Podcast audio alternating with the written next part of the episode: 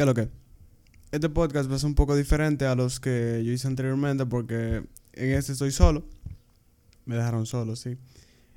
En este yo quería hablar sobre la influencia de la tecnología en nuestra vida diaria y en todos los aspectos que rodean la misma. Así que acompáñame a descubrir en qué impacta la tecnología en nuestra vida diaria.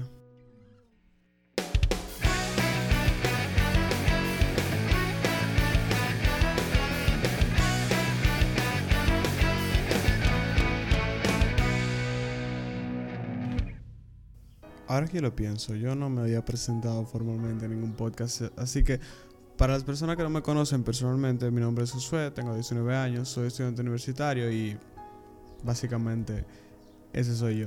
Bueno, ya para dar inicio a lo que sería el tema, lo primero y lo que yo realmente pienso que afecta a todas las demás otras cosas que impacta la tecnología, por lo menos la tecnología actual en nuestra vida, está relacionada casi toda con el Internet o las telecomunicaciones. Entonces, el Internet... ¿Cómo explicar el Internet? El Internet realmente... Cualquier persona en la actualidad se puede dar cuenta del grandísimo impacto que tiene en todos los aspectos de la vida nuestra.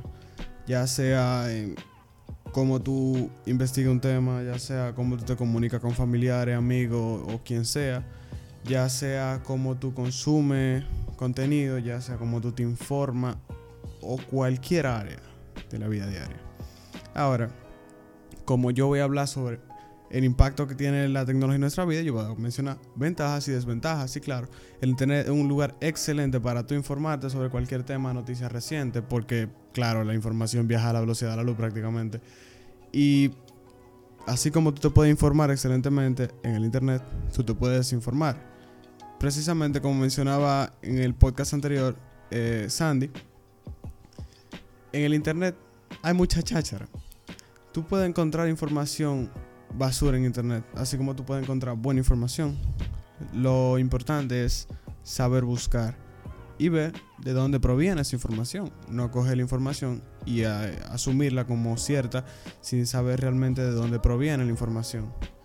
También el Internet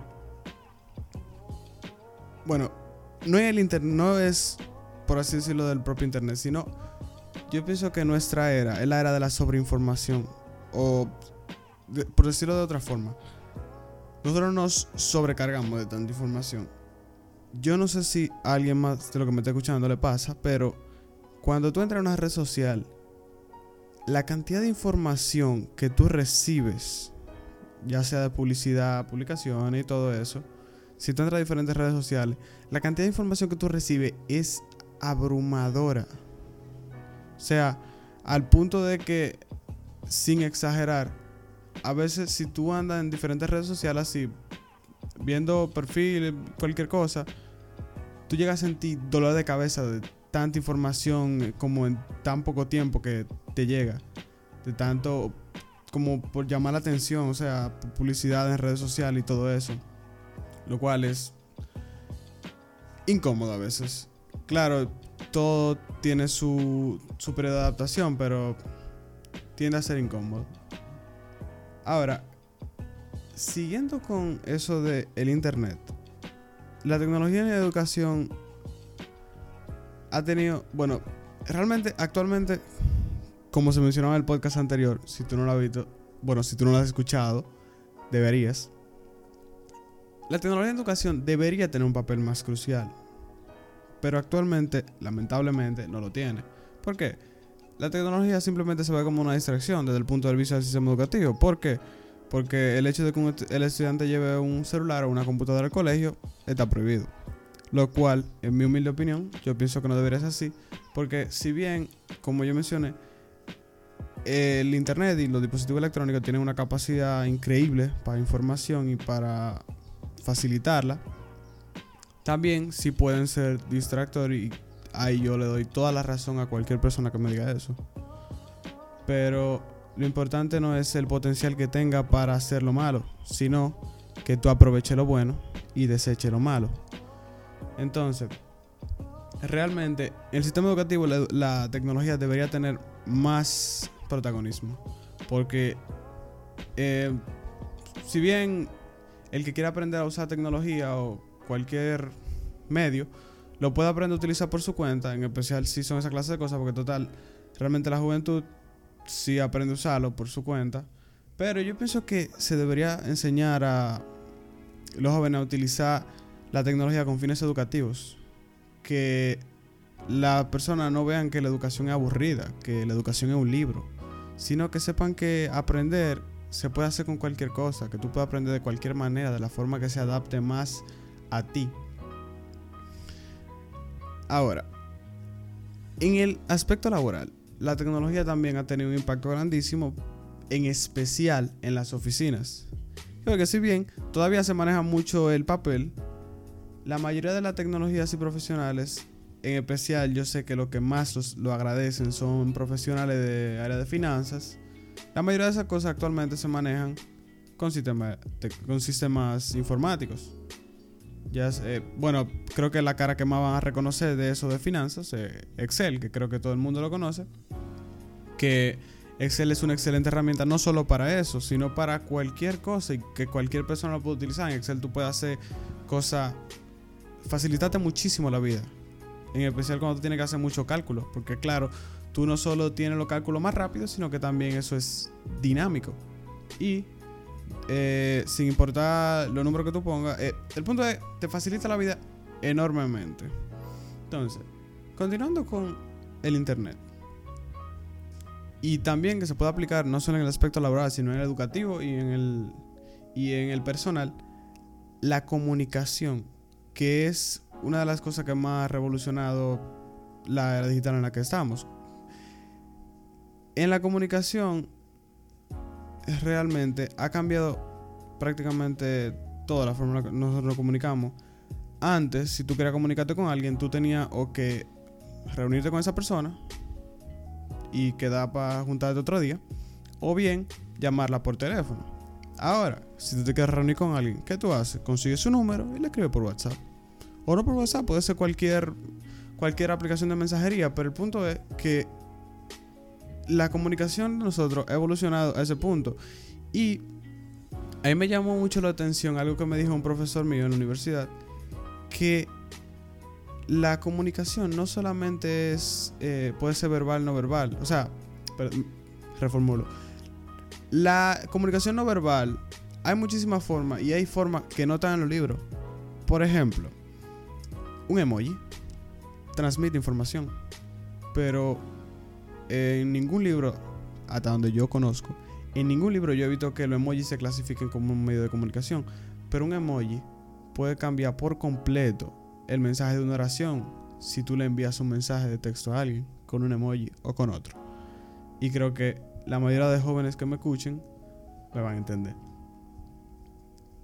Entonces, siguiendo con el Internet, hay algo que yo traté en el primer podcast, que era sobre la sobre la información que las empresas recaudan sobre nosotros. Entonces, hay un concepto que yo no mencioné, porque realmente en ese momento no tenía conocimiento de él, que, que es el Big Data.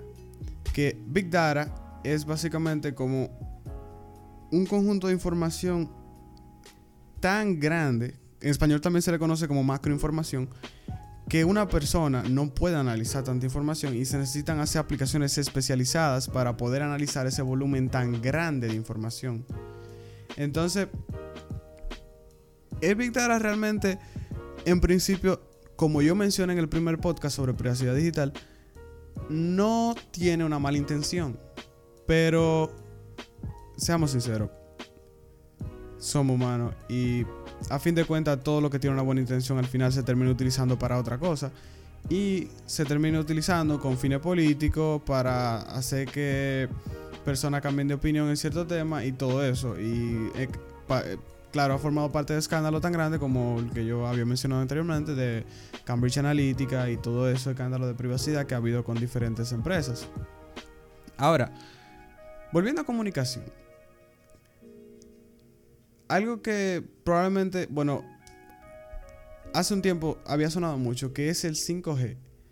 Yo quería dar un poco mi opinión sobre el 5G, porque mucha gente lo presenta como que el 5G va a cambiar por completo la forma en la que nosotros nos comunicamos, pero en mi humilde opinión, claro, yo pienso que el 5G está muy sobrevalorado. Por varias razones. La primera, que yo pienso que está sobrevalorado, es que el 5G es una señal de radio que va, está, o sea, como todas las redes de comunicación son señales electromagnéticas, como el Wi-Fi, las redes celular y todo eso. El que tenga un modem en su un router, un modem en su casa de doble banda, sabe que hay una de 2.4 GHz y una de 5 GHz. Que es la frecuencia a la que funciona el modem, claro. Eh, o sea, el Wi-Fi, disculpen. Entonces, la de 2.4 GHz es ligeramente más lenta, pero tiene mayor alcance. Y la de 5 GHz es más rápida y tiene menor latencia, pero el alcance es mucho menor. Si tú analizas lo que yo acabo de decir, te puedes dar cuenta que entre más a más alta frecuencia esté una, una onda, menor es la distancia que puede viajar. ¿Qué significa eso? Que una red 5G, al ir a una frecuencia muchísimo mayor que una red 4G o 3G, por ejemplo, se va a necesitar una cantidad insana de puntos de conexión y de antena para que esa red pueda funcionar bien. Y si bien puede ser que en un futuro claro sí sea viable, en la actualidad realmente yo no lo veo muy conveniente. Porque claro, igual que cualquier tecnología, yo, yo comprendo perfectamente, igual que cualquier tecnología, eso tiene que expandirse. Pero, de que va a ser una revolución, yo pienso que sí puede serlo en un futuro, pero actualmente el 5G, en mi opinión, no es viable. En especial, en especial, en países, aunque me duela decirlo, del tercer mundo, donde es muy difícil que toda esa infraestructura se instale y que sea que sea bien, o sea, que, que valga la pena y que sea rentable ponerlo. Claro, sí, el 5G ofrece velocidad de conexión mucho mayores y todo eso, pero realmente, en mi opinión, yo pienso que no es viable actualmente. Ah, y el último punto, que no expliqué por qué se necesitaría muchos puntos, es que, como te podrías imaginar, si el 5G es más rápido por, por ir a una frecuencia más alta que, la, que el 4G o el 3G o el 2G, el 5G, por lo tanto, yo digo que no es viable porque al estar en una frecuencia mayor, tú a 200 metros de una antena de 5G, tú no tienes buena recepción. Aunque suene ridículo. A 200 metros de una antena de 5G, tú no tienes buena recepción. Porque según pruebas que se han hecho con antenas de 5G, eh, si tú estando cerca de la antena de 5G, tú tienes una conexión que mucha gente no tiene en la casa, de esa velocidad. Pero a una distancia de unos 100, 200 metros de la antena, ya realmente tú no tienes una velocidad tan alta. Y si bien puede ser que sea más alta que 4G, por ejemplo, a fin de cuentas, no es tan alta como lo ideal que prometen. Porque a fin de cuentas, cuando te dicen, en, la mayoría de tecnología, cuando te dicen un número que te lo ponen así, grandísimo, esos simplemente son velocidades teóricas que no siempre se van a cumplir en la práctica. Son velocidades teóricas o velocidades medidas en condiciones ideales. Que a veces la velocidad teórica en ninguna condición se puede alcanzar, simplemente se, se, se alcanzarían, como yo dije, en condiciones ideales que, seamos sinceros, nadie va a tener en su casa condiciones ideales.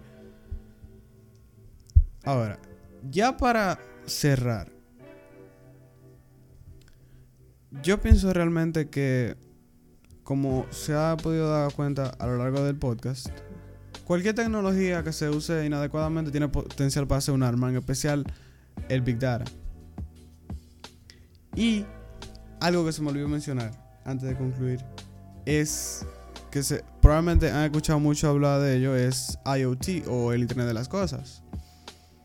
Que eso es lo más fácil. ¿Tú te imaginas?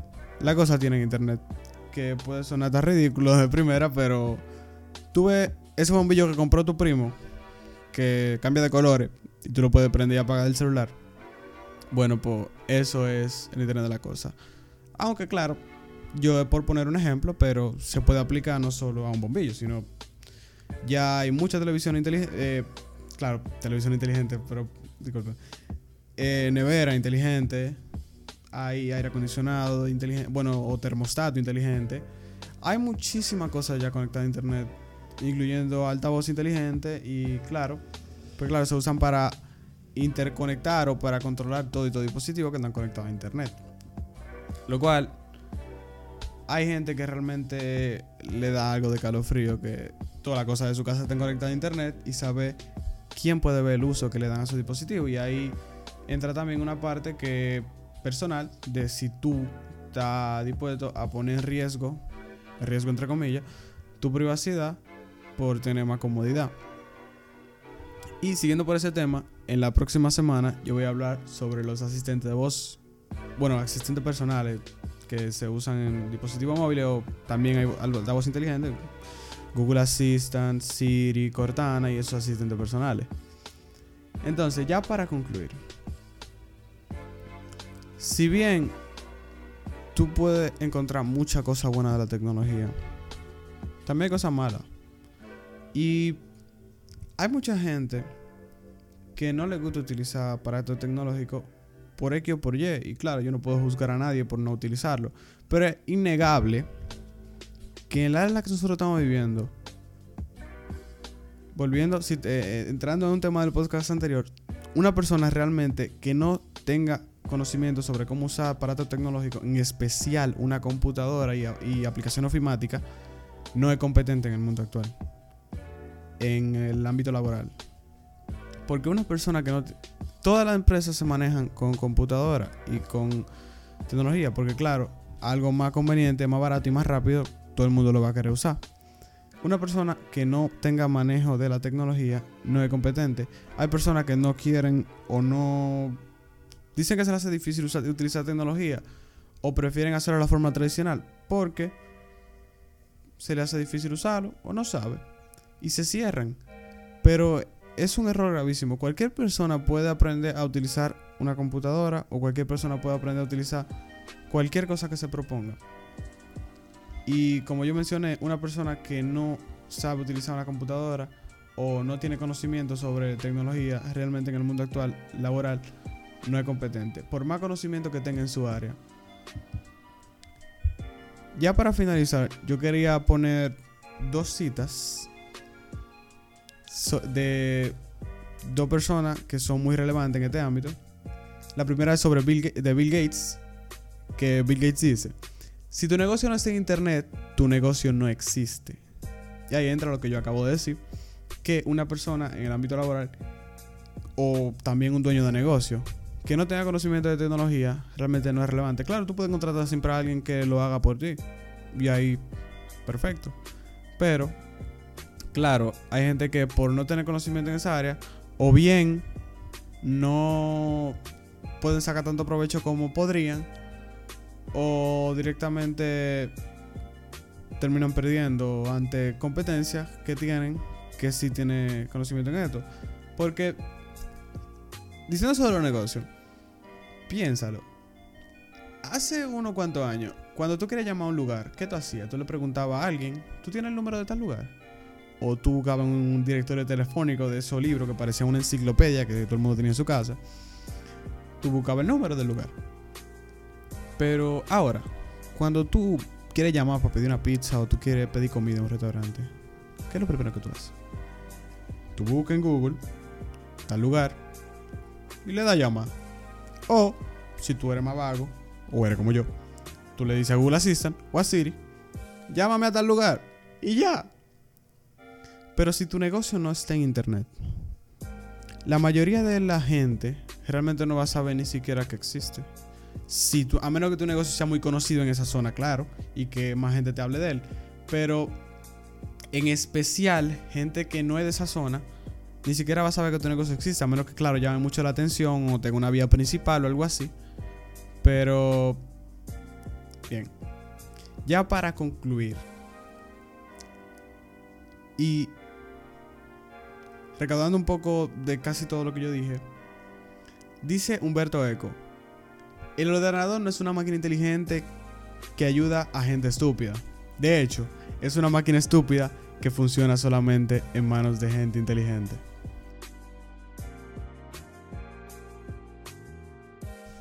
Ya, ya, ya, no te me vayas, espérate, espérate, no te me vayas. Acuérdate que tú me puedes seguir en Instagram, tú me puedes seguir en, bueno, donde tú me estés escuchando, tú me puedes seguir para que te llegue una notificación cuando yo subo un podcast. Así que no te olvides de seguirme. Me sigue en Instagram, como, tú me puedes buscar como arroba no.namecoffee1. También acuérdate que la música que tú escuchas al principio de este podcast la compuso Allen. Tú lo puedes escuchar en Spotify, tú lo buscas como Allen Inuyama. Y ya tú sabes, nos vemos la semana que viene también con el podcast de los asistentes personales.